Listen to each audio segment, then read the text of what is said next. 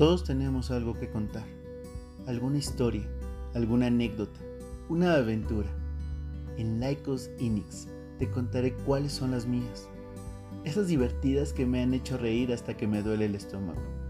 Y también esas tristes que me han tirado y que me han permitido también conocer lo que es la resiliencia. Hoy soy lo que soy gracias a esas vivencias y te las cuento esperando algún día conocer las tuyas.